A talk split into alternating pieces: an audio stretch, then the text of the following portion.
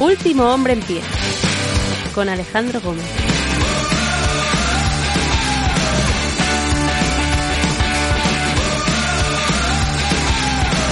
Buenos días, buenas tardes, buenas noches, bienvenidos. Yo soy Alejandro Gómez, hoy es 31 de enero del año 2022 y este es el episodio 339 de Último Hombre en Pie, un podcast de lucha libre de resaca de Royal Rumble, ¿no? Una resaca extraña, ¿no? Parece que has bebido más de la cuenta, no te encuentras muy bien, te duele la cabeza, estás un poco atolondrado, no sabes ni, ni dónde andas, ¿no?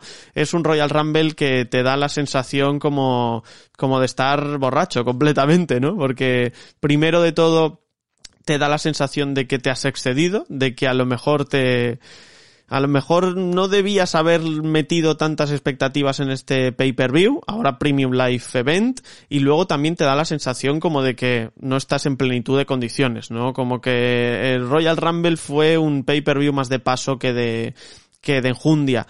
Es un show que muy posiblemente no se vaya a recordar, no, ya os lo digo, no se va a recordar y si se va a recordar, se va a recordar por las cosas malas y, y no por las buenas, ¿no?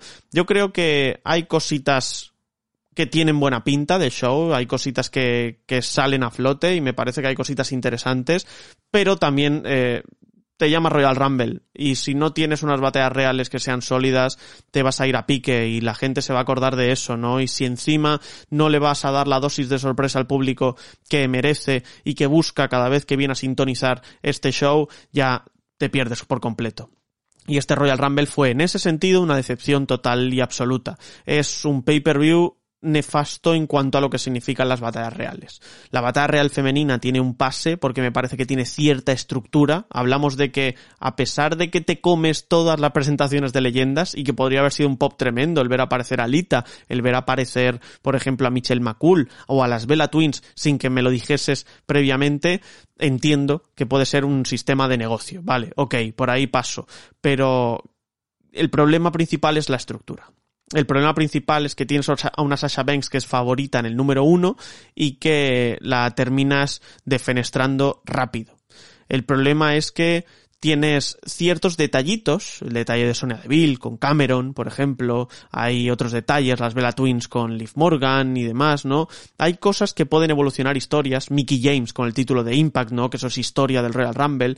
Hay ciertas cositas que van sumando, pero en líneas generales es olvidable completa, total y absolutamente. Y cuando ves aparecer a Ronda Rousey, en el número 28, que si no te comiste los spoilers, pues era un pop tremendo, porque no estaba anunciada, es así que era una sorpresa, pues bueno, te quedas con la sensación de que ya no hay vuelta atrás, de que The Baddest Woman on the Planet va a acabar ganando. Y finalmente fue así, pero es que ni te acuerdas luego, pensándolo fríamente, quién narices acabó entre las cuatro últimas. Ni te acuerdas realmente de qué pasó. No hay ni un momento destacado y definitorio. No hay nada que ensalce a ninguna superestrella. Son la mitad leyendas, eh, tienes a Melina que dura menos de lo que te, de, lo que, de lo que tardas en parpadear, es increíble, y, y es que no tienes nada de, de enjundia. Tienes a una Bianca Belair que dura mucho y que no hace realmente nada reseñable. Tienes a una Rhea Ripley que elimina a Ivory y demás, pero que no tiene nada reseñable. Y tienes a una Ronda Rousey que está en muy baja forma. Tienes a una Ronda Rousey que yo creo que por ahí viene el principal problema, que se muestra como una luchadora muy, muy, muy blandita. Ahora bien, yo creo que en este caso sí tiene excusa y es que la ex campeona de UFC y la ex campeona de WWE es una persona que acaba de tener un bebé hace cuatro meses, ¿no? No estás en la mejor forma física, es evidente. Además, hace años, años ya en plural, que no está relacionada con el mundo de WWE, con el mundo de las artes marciales mixtas, con el mundo del deporte en general, ¿no? Estaba buscando tener ese bebé, lo tuvo y ahora vuelve.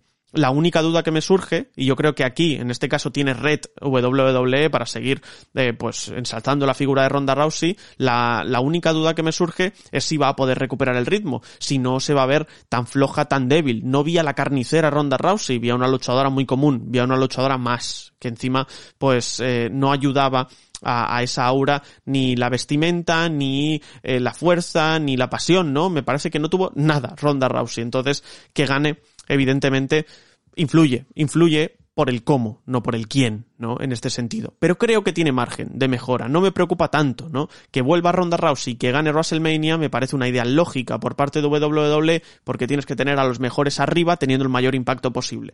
Ronda Rousey lo tiene, ¿no? Y Ronda Rousey quizá necesitaba este momento para volver, ¿no? Y para que no estuviese metida con calzador en cualquier sitio. ¿Podría no haber ganado Royal Rumble y no hubiese pasado nada? ¿Y hubiese estado posiblemente en un main event? Sí, pero quizá necesitas establecerla de esa forma en su regreso. El problema principal viene cuando nos vamos al Royal Rumble masculino. Y el Royal Rumble masculino es un total despropósito.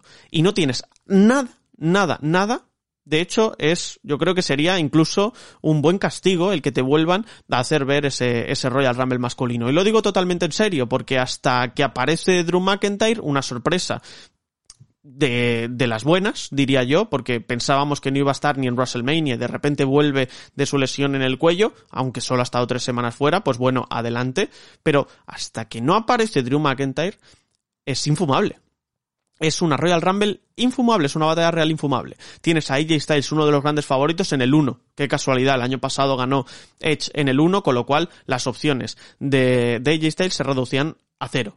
Luego, no tienes a nadie. No, Homos ni siquiera es el luchador con más eliminaciones del Royal Rumble. Ya han perdido la fe en Homos. ¿Qué ha pasado, no? Yo pensaba ver a un tío que tuviese una oportunidad de brillar. No brilló, ni de lejos. Madcap Moss acaba eliminando a AJ Styles. Nadie se va a acordar dentro de dos, dentro de dos semanas. No tienes a ninguna sorpresa destacable, más allá de la de Drew McIntyre, en este Royal Rumble. Aparece Shane McMahon y aparece por aparecer. Acaba eliminando a Kevin Owens, si no me equivoco. O sea, estamos hablando de que es, es, es un despropósito. Es, es como tirar todas las cosas en la, en la mesa e intentar encontrar las piezas de, del puzzle. Pues bien, no encajan.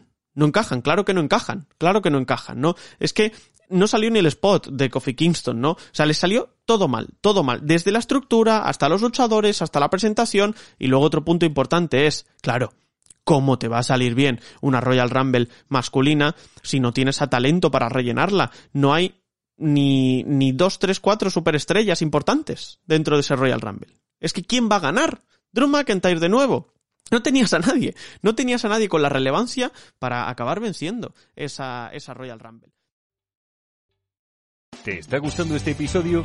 Hazte fan desde el botón Apoyar del podcast de Nivos. Elige tu aportación y podrás escuchar este y el resto de sus episodios extra. Además, ayudarás a su productor a seguir creando contenido con la misma pasión y dedicación.